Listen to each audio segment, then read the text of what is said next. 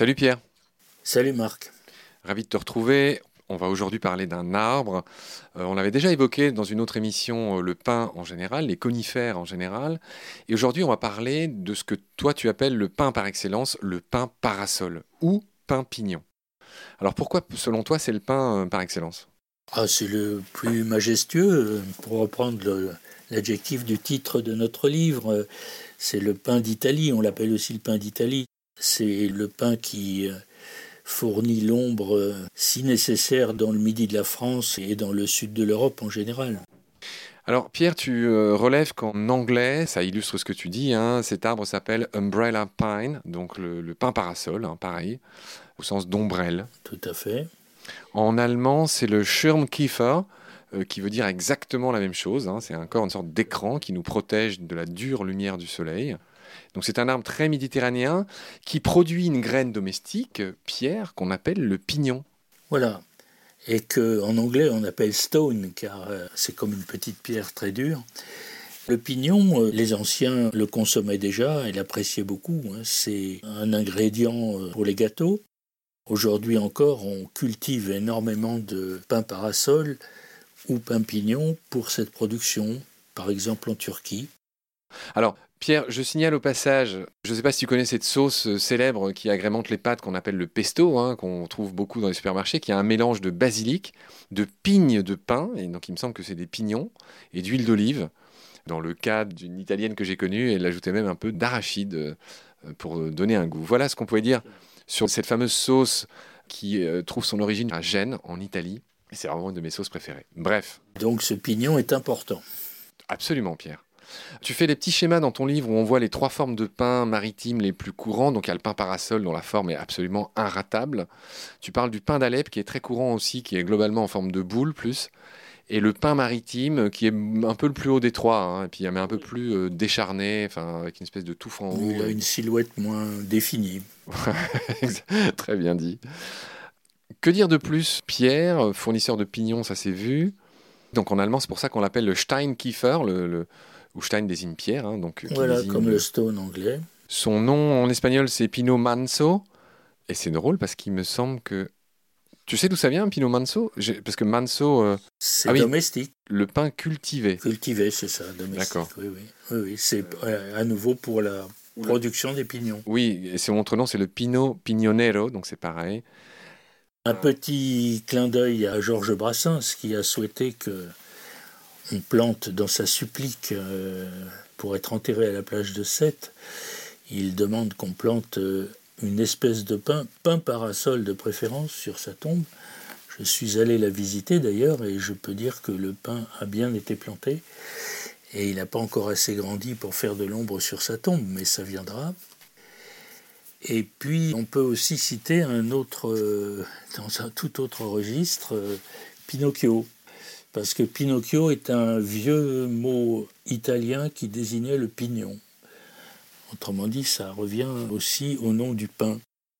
Et donc Geppetto a appelé euh, Pinocchio comme ça parce qu'il était tout petit ou? Alors, c'est étrange et j'ai fait des recherches là-dessus sans tout à fait aboutir, mais je pense que Collodi, l'auteur, a dû connaître une famille euh, Pinocchi euh, j'ai constaté que ce nom existait même dans le midi de la France. Et donc il dit de manière amusante qu'il veut appeler sa création Pinocchio. Ce nom va lui porter chance. J'ai connu toute une famille de Pinocchi. Pinocchio le père, Pinocchio la mère et Pinocchi les enfants, et tous sur la coulée douce, dit-il. Voilà, c'est un petit peu euh, énigmatique, il n'a pas donné plus d'explications, mais finalement on trouve le nom du pain. Alors, ce qui est drôle dans le cas de Pinocchio, c'est que le papa, entre guillemets, de Pinocchio, qui s'appelle Geppetto, c'est le nom rêvé pour un menuisier.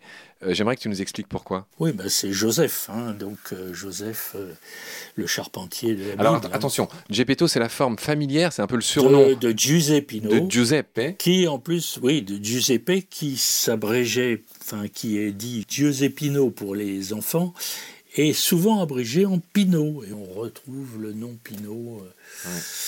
Il y a tout un méli-mélo entre le nom du pain et le nom de Pinocchio. Alors, on va peut-être dire un mot sur le pain maritime, c'est une autre espèce. Hein. Pino maritimo en espagnol, maritime pine en anglais et strandkiefer, hein, donc le, pain de plage. Le rivage, voilà. Qu'est-ce que tu veux me dire sur le pain maritime? Là, il y a le, phénomène. Le pain maritime s'appelle aussi le pain des Landes, hein, puisque c'est la grande forêt. C'est une, je crois que c'est la forêt artificielle la plus importante d'Europe, la forêt des Landes. Hein. Malheureusement, on a envie de dire. Très peu de biodiversité Voilà, oui, oui, oui. Ben, c'est étonnant que ce problème ait surgi si tôt d'ailleurs, mais c'est comme ça. Alors il y a tout un vocabulaire, il y a les gemmes. Hein. La résine de pain s'appelle la gemme dans cette région. Depuis l'Antiquité romaine, d'ailleurs avant même cette euh, création de grandes forêts, il y a eu de l'exploitation de la résine de pain dans cette région de France, ou de Gaulle à l'époque.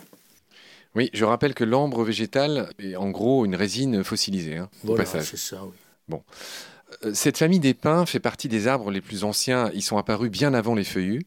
Euh, est-ce que tu peux me donner quelques précisions là-dessus? Oui, oui, absolument. Les arbres, en fait, euh, les tout premiers sont plutôt des fougères arborescentes qui existaient déjà il y a 340 millions d'années, disons. Et peu après viennent les conifères, dont les plus anciens fossiles remontent à 310 millions d'années. Donc ils sont apparus bien avant les feuillus. Pierre, gymnosperme, angiosperme, ce sont des clades qui n'ont plus cours. Hein. Alors, angiosperme, si. Les angiospermes sont toujours un clade et on emploie toujours l'expression angiosperme. Par contre, les gymnospermes, qui regroupent principalement, mais pas seulement, les conifères et les ginkgos, Mhm. ne constitue pas un clade et donc on évite d'employer le terme gymnosperme. Qui voulait dire, enfin qui veut toujours dire graine nue par opposition à angiosperme qui doit vouloir dire quelque chose comme graine protégée Dans une enveloppe. Angio étant, angiome étant une enveloppe, un organe. Parce que voilà, on imagine bien que dans un cas la graine est nue et dans l'autre cas euh, elle est protégée dans quelque chose. Voilà. Qui est finalement le fruit. D'accord Pierre. Voilà ce qu'on pouvait dire pour les pains. Est-ce que tu veux ajouter quelque chose ou est-ce qu'on peut considérer que le débat est clos pour aujourd'hui? Non, le débat n'est pas clos, mais on peut l'arrêter comme ça. Merci Pierre. À très vite pour de nouvelles aventures. Prends soin de toi. Salut. Salut Marc.